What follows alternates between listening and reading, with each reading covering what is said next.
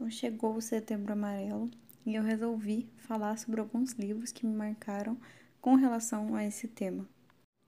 Eu fiquei pensando como eu poderia fazer isso de uma forma muito responsável e eu resolvi trazer livros onde os personagens eles passavam por tratamentos.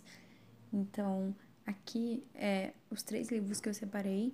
Alguns são de histórias reais, né, que os próprios escritores passaram por isso, e um outro não. Porém, nos três livros vai ter o tratamento e diversas formas de tratamento, não somente com medicação. Eu acho importante falar sobre isso porque a gente está no mês né, da prevenção ao suicídio e eu acho que a prevenção não deve ser falada apenas nesse mês. Eu acho que isso é algo que tem que ser constante na nossa sociedade e que ainda tem muito preconceito para falar sobre. E esses livros, eles vêm também como uma forma de quebrar esse tabu, porque ali não mostra apenas o tratamento, mas como as, os personagens chegaram naquele ponto. Eles não precisariam ter passado por tudo isso na vida deles se eles tivessem com quem conversar, se eles tivessem alguém que pudesse escutar de fato e não só negligenciar mesmo o que eles estavam sentindo. Então, eu vou começar a falar sobre os livros, mas é legal informar que vai ter gatilhos possivelmente, tá? Qualquer livro e filme aqui que eu citar provavelmente vai ter. E eu vou falar do livro mais leve ao mais pesado. Isso é uma experiência muito pessoal, é, porque eu li esses livros, alguns eu li na adolescência e o outro eu li é, ano passado e que foi realmente muito pesado para mim. Mas eu vou falar isso quando chegar o momento. Então, o primeiro livro que eu tenho para indicar aqui para mim, né, desses aqui que eu separei, é o mais leve, porém ainda assim é muito pesado, é As Vantagens de Ser Invisível. Nesse livro a gente vai acompanhar a história do Charlie, que ele começa a escrever cartas para o seu amigo que cometeu suicídio. E ele era um adolescente muito sozinho. Ele só tinha esse único amigo, era tipo o refúgio dele, sabe? E acabou que ele perdeu esse amigo. E ao mesmo tempo ele tá se mudando para uma para uma escola nova. E ele não conhece ninguém. E ele é uma pessoa assim muito tímida. Ele tem dificuldade de se relacionar com os outros. E a gente vai acompanhando a trajetória dele nessa nova escola através das cartas que ele escreve para esse amigo. Essas cartas elas funcionam meio que como um diário porque ele tem noção que o amigo não tá mais vivo né então, ele escreve mesmo como uma forma de refúgio, mas como ele se sente muito sozinho ainda, então ele meio que tenta se conectar com o espírito desse amigo. E por aí só, né, já é um tema é, muito triste, muito pesado, porque já trata sobre o suicídio aí, só que a gente acompanha a trajetória do Charlie se afundando de fato, não só no luto, mas na depressão em si ele passa por tratamentos durante o, o livro e o filme também, né? Eu tava pensando no filme porque eu conheci esse livro através do filme. O filme é bem famoso, mas eu acho que o livro ele aborda muito melhor essa questão de tratamento e de como que ele encarava a psicologia, a terapia, né, de fato, e a psiquiatria, porque ele tinha alguns problemas assim com a psiquiatra que demorou muito para ele acertar a dose dele. E isso é uma questão muito comum, infelizmente, né? Mas a gente vai acompanhando ele durante todo esse processo. E assim, é importante dizer que além de suicídio, esse livro pode ter gatilho em relação a pedofilia e estupro.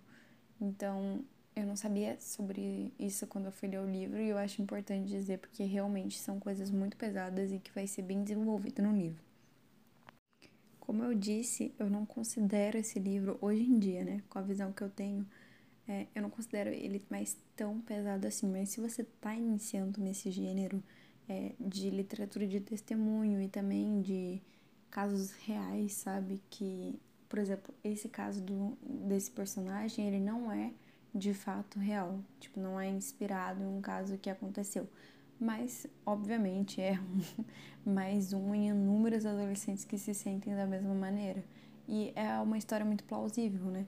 Então, é, eu acho que tem que ter essa ciência de que você vai encontrar coisas muito pesadas de fato nesse livro, mesmo hoje em dia eu não considerando ele assim tão é, tenso assim. Eu acho que tem outros livros que abordam mais coisas além desse. Mas eu acho que é uma ótima porta de entrada se você quer sentir empatia um pouco sobre pessoas que, né, passam por isso, ou se mesmo você está passando por isso e busca na literatura algo como identificação. Era o que acontecia muito na minha adolescência. Eu via esses livros como forma de identificação, mas eu sei que muita gente pode ver como gatilho, então tem que tomar cuidado. O segundo livro que eu resolvi falar é um, meu Deus do céu, para mim é um clássico, sabe? Porque quem me conhece sabe, eu gosto desse livro desde os 14 anos e é algo muito pesado. Não indico ler com 14 anos, nem assistir o filme. Eu tô falando de Garota Interrompida. É, eu conheci esse livro também através do filme. E nesse caso eu acho que eu indico ainda mais o filme. Eu gosto muito mais do filme do que do livro. Porque o livro é uma questão muito técnica mesmo dos tratamentos que a protagonista vai passar é, na clínica psiquiátrica mesmo. Então é uma coisa muito horrível, sabe? As formas com, com que ela é tratada lá, e não só ela, né? Como as pessoas são tratadas lá e a trajetória dela. Mas eu acho que isso é melhor explorado no filme. Eu acho que o livro ele traz realmente uma parte muito técnica e eu não sei como que eu li isso com 14 anos, porque até hoje eu não consigo entender muitas coisas. Então a gente tem a ficha médica dela, sabe? Muitas coisas assim. Mas eu indico demais os dois. E o interessante é que esse livro, ele foi escrito pela Susana Casey e ela é de fato a protagonista do livro. Então é uma autobiografia de alguém que passou por um hospital psiquiátrico. E é isso, sobre isso que o livro vai tratar, só que é, tudo isso se passa mais ou menos na época de 60, então os tratamentos eram muito precários. É, eu gosto mais do filme porque eu acho que ele desenvolve mais a relação dela com outros personagens que aparecem ali no hospital. Então, esse filme ficou muito famoso porque a Angelina Jolie ganhou Oscar de atriz coadjuvante. Eu adoro ela nesse papel, eu acho sensacional, assim, eu nunca pensei que ela ia atuar daquela forma. E foi um dos filmes que me fizeram ficar apaixonada por cinema. E também foi é, através dele que eu conheci o livro que eu fui buscar mais livros desse gênero. Então, se você se interessa mais sobre os tratamentos que eram feitos naquela época e sobre como uma mulher, sabe, toda a pressão que ela sentia é, de ter que fazer uma faculdade, de ter que fazer alguma coisa e ao mesmo tempo ela não tá legal com ela, eu acho muito interessante esse livro, apesar de eu gostar mais do filme. E o terceiro livro foi o que eu li ano passado e que foi, sem dúvida nenhuma, o que mais mexeu comigo, que é A Redoma de Vidro. E, gente, esse livro é realmente muito pesado mesmo, porque ele é uma alusão à depressão. A redoma é como a protagonista se sentia. E eu já vou explicar melhor o que eu quero dizer com isso. Mas esse livro, de novo, ele vai falar sobre uma mulher que ela se muda para Nova York.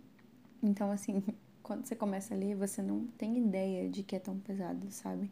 Eu fui ler esse livro sabendo que ele ia tratar sobre isso, mas eu realmente não esperava as coisas que ele me trazer.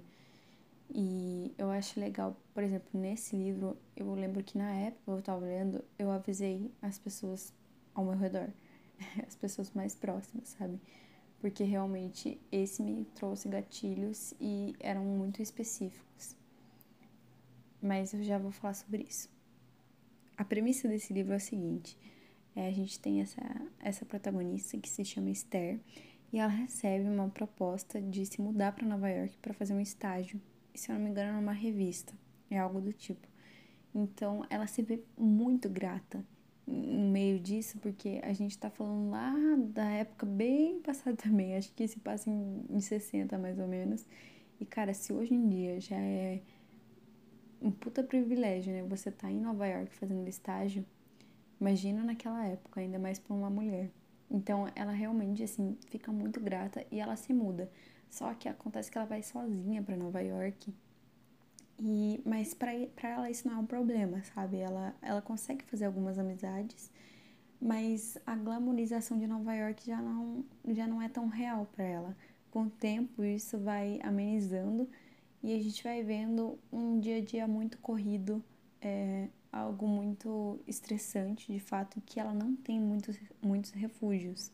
Ela encontra outros estagiários, mas ela não consegue falar sobre os sentimentos dela. E isso faz muito sentido, porque na época que se passa é, esse livro, realmente não se falava sobre os sentimentos. Você ir num psicólogo, você ir num psiquiatra, queria dizer que você realmente estava enlouquecendo. Então, a, a escritora trazer isso, e assim, é importante dizer que ela traz com tanta propriedade porque ela de fato passou por tudo isso. E é muito bizarro você ler o livro sabendo a forma como acabou a história dela. Esse livro foi escrito pela Sylvia Plath, que é uma poeta americana, e basicamente ela se suicidou de uma forma horrível e ela ficou conhecida pelo suicídio dela. Ficou mais conhecida, né? ela já era conhecida, mas ela ficou ainda mais por causa do suicídio dela. Tem um livro que eu tenho muito interesse de ler, que é Os Diários da Sylvia Plath. E eu até hoje eu não tive coragem, porque depois que eu li a Redoma de Vidro, eu comecei a imaginar tudo que a escritora passou e é muito horrível você ver que ela teve um destino tão diferente da protagonista. É, acho que é isso que eu mais gosto no livro, porque apesar de tudo que ele traz, ele ainda traz uma esperança. Então, basicamente, é, a protagonista Esther, ela vai passar por tratamentos. A mãe dela resolve ajudá-la, então ela passa por tratamentos e a gente vê ela indo para o hospital psiquiátrico. Só que é bizarro, porque naquela época ainda se tratava com choque. Até hoje, né? Tem casos que a gente trata com choque, mas naquela época era basicamente isso, era esse o tratamento. E, gente, tem uma passagem, é horrível que ela estava indo para a sessão né, de, de eletrochoque e ela viu uma faca e ela pensa em suicídio. Quando ela volta dessa sessão, ela não sabe nem o que é uma faca, ela não sabe nem para que, que serve. Essa foi uma das passagens que mais me marcou, sabe? Porque você vê realmente a protagonista perdendo a sua identidade não somente para a doença, o que já é horrível, mas para os tratamentos que tinha na época que eu acho que ainda é pior, porque realmente ela era vista é, como uma ninguém para a sociedade, como uma pessoa que realmente não tinha nenhuma estrutura mental, sendo que ela só estava muito mal. E faz muito sentido ela estar tá muito mal. O que eu gosto desse livro também é que ele aborda a depressão de uma forma que pode acontecer com qualquer um, sabe? É só você ter uma predisposição química para isso que vai provavelmente vai acontecer. Aqui, a protagonista não passa por grandes traumas e realmente ela desenvolve um quadro muito pesado, muito crítico, muito preocupante de fato, que aí fez com que todo o destino dela fosse mudado por causa disso. É um livro muito, muito, muito bom, mas realmente é muito pesado de se ler e, como eu falei, eu avisei na época que eu tava lendo esse livro pros para as pessoas mais próximas, assim. E eu acho muito legal vocês avisarem também, porque provavelmente é um, um livro que vai te causar muitos gatilhos. Para mim, teve especificamente, assim, na, na parte de remédios. Eu já tava querendo parar de tomar remédio há um tempo. E com esse livro, assim, eu realmente quis parar, sabe? Porque quem toma remédio sabe que, é, além de todos os sintomas físicos né, que você sente, você também acaba esquecendo muita coisa. Você e assim, eu fiz um paralelo muito imediato assim com a questão do choque, sabe? E como a, a protagonista tinha uma sobrevida com o choque, como eu muitas vezes tinha uma sobrevida com remédio.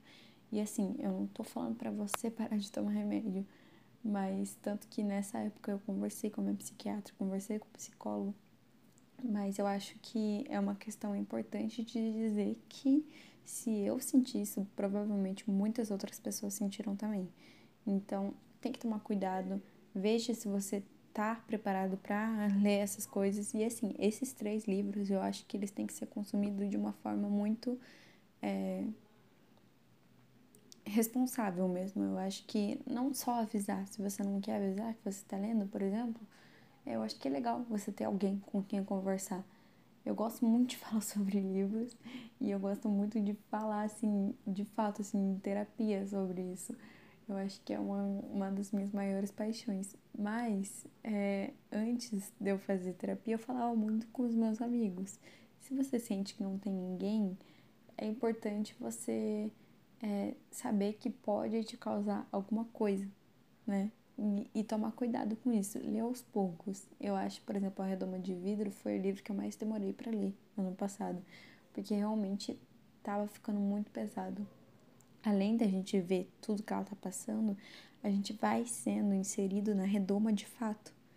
Porque a redoma de vidro é, é isso, sabe? É você tá imerso num ambiente que você não consegue sair e que você, através do vidro, você vê todo mundo vivendo e você tem vontade de viver tudo que os outros estão vivendo, mas você simplesmente não tem força para sair dali.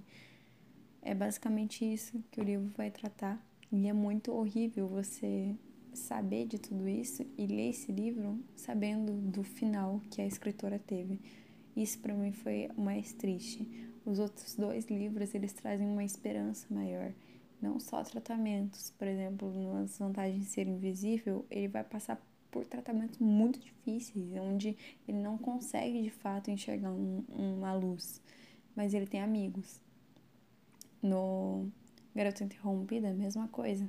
São várias pessoas pra, passando por tratamentos horríveis em um mesmo lugar. E aqui a gente vê que a protagonista tá sozinha. E a escritora morreu sozinha. Isso é horrível. Mas no geral é isso, gente. É, esses três livros mexeram demais comigo em épocas específicas e muito diferentes da vida.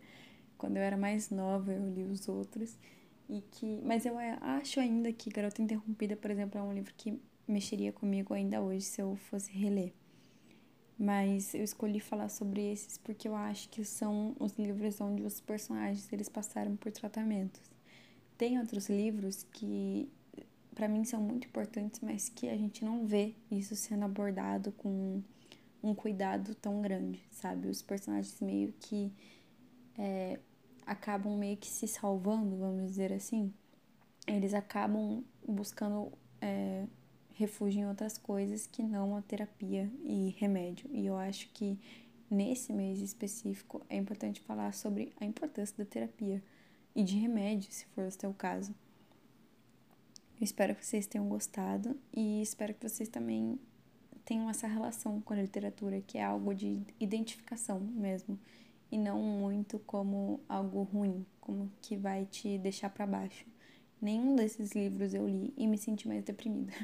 Pelo contrário, eu lia e via como tinha outras pessoas que passavam por isso e que continuavam vivas, sabe? Que a vida seguia e que a vida era além disso.